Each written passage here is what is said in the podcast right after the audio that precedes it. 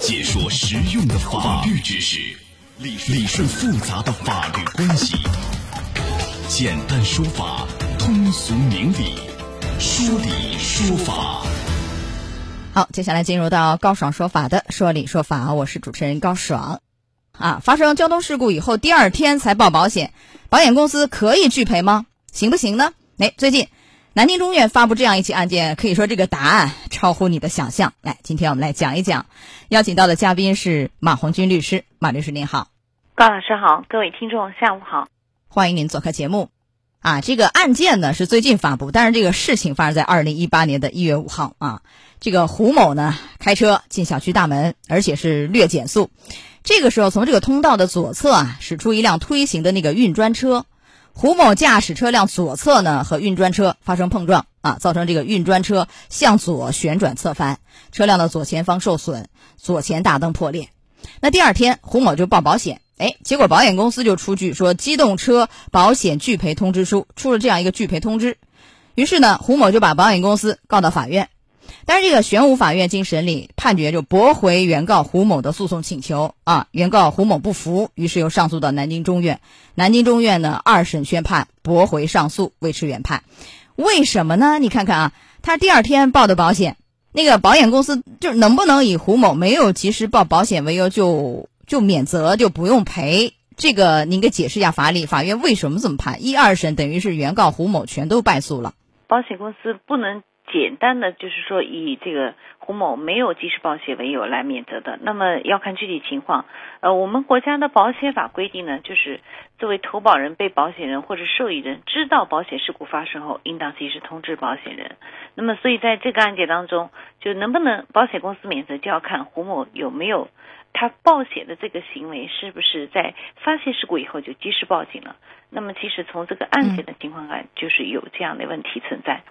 是这样，我们呢来看一看啊，这个庭审的当中啊，胡某就说了，他说呢，呃，我误以为这个车辆在停放的时候被装修车辆或者人员就是剐碰所导致，所以呢，就是以这个原因去报的险，来请求法院是判赔啊，判赔维修费是一万两千多。但是保险公司认为，就从那个监控的视频和你车辆受损和你胡某报案是不符的，就现实情况是胡某，哎，你开车和运砖车发生碰撞，但是没有停车处理。而是直接把车开走，所以这个行为，保险公司认为是一个逃逸，肇事逃逸，这个是免责的拒赔。来，我们来判断一下，您给解释一下，是不是就是第二天报保险就不能赔？那像这个案件里，能不能判断胡某这个这个情况，他是当时是已经知道发生了这个剐蹭，当时没有报保险，第二天报的保险？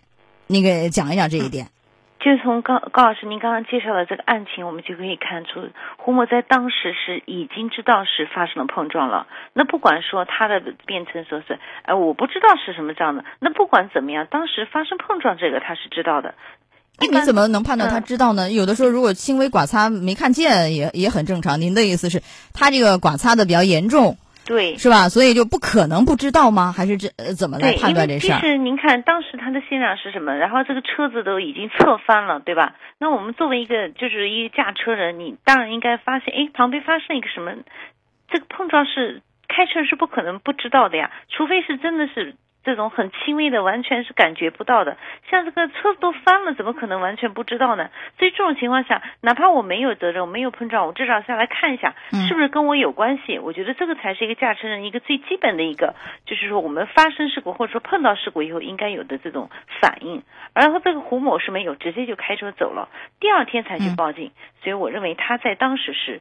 是应当是知道了事故的，所以如果是知道而没有第一时间去报保险，也没有报警，那你事后你找保险公司要理赔，这个是是在拒赔的范围内，这是符合法律规定的是吧？是的，嗯，哦，必须要第一时间，事后第二天就不行。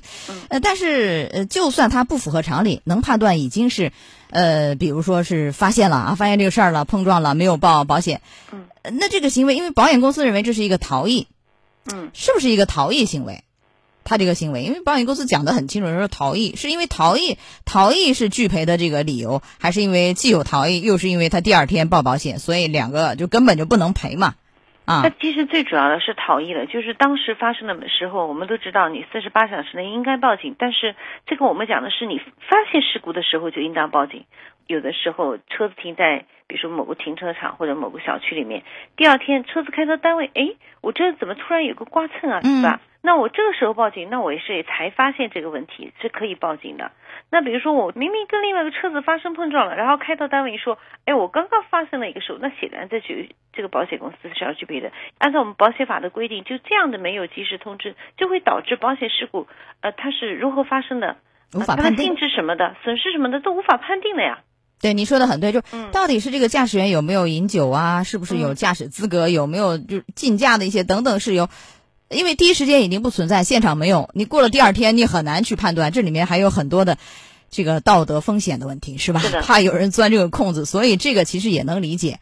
对，呃，但是他这个事儿，前面您说了，那举了一个例子，比如说我真的是没有感觉呢，那这个又怎么说呢？就我真的如果很小的刮擦，我没有感觉，事后又，比如我在路上出小区，刚刚有人刮了我一下自行车啊，那个没有没有反应嘛。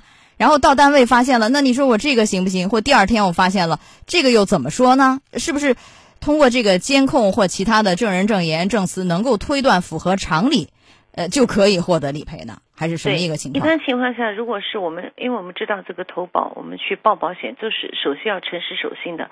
所以说，基于这样的一个原则的话，确实是呃，因为刮蹭不知道的情况下，我报警，那保险公司还是会理赔。当然，具体的理赔也会根据就双方的这个保险合同的约定来进行。比如说，有的是可能有一些刮蹭的一个漆漆的这个险种，对吧？或者比如说这个玻璃破了，它这个相应的险种，那都是可以有赔的这个途径的。对这个具体的赔偿，各家保险公司不太一样，要看一看保险合同。但是我们也想问一下，让大家来有一个明确的这个认知，就是哪一些行为保险肯定是拒赔，无论哪一家。你比如说醉驾啊、酒驾、毒驾，或者是无证驾驶、逃逸的，还有哪些？我刚刚举的这几个对不对啊？您可以讲一讲。一般来说，哪些是肯定是不赔、是免赔的、拒赔的？我们首先来说一下，就是我们国家的这个《机动车交通事故责任强制保险条例》，对于交强险有法定的四种情形是不赔的。第一个是，呃，驾驶人未依法取得驾驶资格的，就无无无证驾驶，无证驾驶，那肯定是不赔。第二个是驾驶人醉酒驾车，就是您刚刚讲的醉驾、毒驾这一类的。是醉驾还是说酒驾？因为酒驾和醉酒，醉酒驾车，它是醉酒，一定是醉驾，酒驾这个是赔的是吧？酒驾啊。对，第三个是被保险机动车被盗抢期间的肇事，就说这个车子被偷了，被偷了，偷了的时候，在这个期间发生的肇事，那它它就不在我驾驶人控制之下的，那么这个呢，交强险也是不赔的。还有个呢，就是被保险人故意制造交通事故的，比如说有人就骗保嘛，嗯，故意制造交通事故，说说这个车子啊一下子呃修了三十多万，那这种的话，甚至保险公司也是不赔的。嗯，那我再问两个，一个毒驾、药驾，包括那个呃肇事逃逸呢，这几个呢？啊，呃，我刚刚讲的是交强险的四种情形，法情形。那么还有商业险是吧？对对对对，对 商业险里面，呃，一般这样的情况也是拒赔的，因为确实这种情况下，比如说有的人他说我吃了这个药。不是必然导致我就是说，我是故意去这样做的，对吧？他反映了，那这个还要看具体的情节，可能商业保险里面还会有一些区别。那么其实我们还可以看到很多商业保险啊，它会约定的很详细。比如说你要是出了事故没报警的话，它就是不赔。逃逸呢？因为我们也确实碰到有的人说，我当时发生事故报了警了，但是我回家换了衣服再来，是不是逃逸？对吧？那么。呃，那是逃逸怎么认定的问题？那我问的是逃逸是不是就是这个保险不赔？有说法没有？保险不赔是在一般的这个商业保险公司都是这样来呃规定的，就是不赔的。不赔啊，确实是商业险里头规定不赔。是的。好，所以你像这个案件，胡某就只能是自担了，是吧？所有的这个损失啊，自担了，对不对？保险不赔啊，那就是也提醒我们，就是从事这个民事活动，应当是秉持这个诚信原则。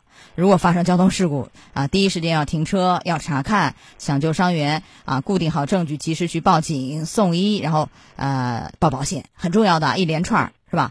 呃，否则会产生不利后果，这个是自担的。但是我再问一下，假设就是情况非常紧急，我那救命的，这一不小心刮擦了，对不对？那我没有时间马上等你保险去来啊，怎样？我得赶紧那儿火急火燎的救人呢。那你像这样没有办法第一时间去报保险，但是我发现了这个事故，我知晓了，那我怎么处理呢？你给提提醒。像这种情况下，比如说紧急雨雪，确实是呃为了另外一个更重更大的利益，或者说是救命的这样的事情，等这个你前面这个紧急事情处理完以后，我们还是要报警啊。报警的时候要说清楚，当时在什么时候发生什么，因为什么事情，我没有及来得及及时报警，你得把这个说清楚了，对吧？对，嗯报警是的，能说清。但是我报保险，他会不会认为我，比如说我没有第一时间报保险，然后也不给我理赔，也拒赔，会不会有这样的风险？呃，这个是这样的，因嗯为如果我们报过警的话，实际上是能够有证据证明我们不是故意的这样一个行为。所以说，保险法规定是故意或者因为重大过失未及时告知的这种情况下导致的保险事故，比如说原因损失都难以确定的，那保险人也对无法确定的部分是不承担这个赔偿或者给付保险金的责任的。好的，这还是有区别的。有有区别的啊，好，也希望通过这样的判例啊，就引导公众，哎，在驾驶当中遵守交通法规，同时呢，以培育这个社会诚信啊。另外还有没有提示，马律师？还有十秒。嗯，我的提示就是很简单，就不管知不知道是不是自己的责任，都应当第一时间是报警，这是最大的、最要紧要做的好。来我们进广告，马上回来。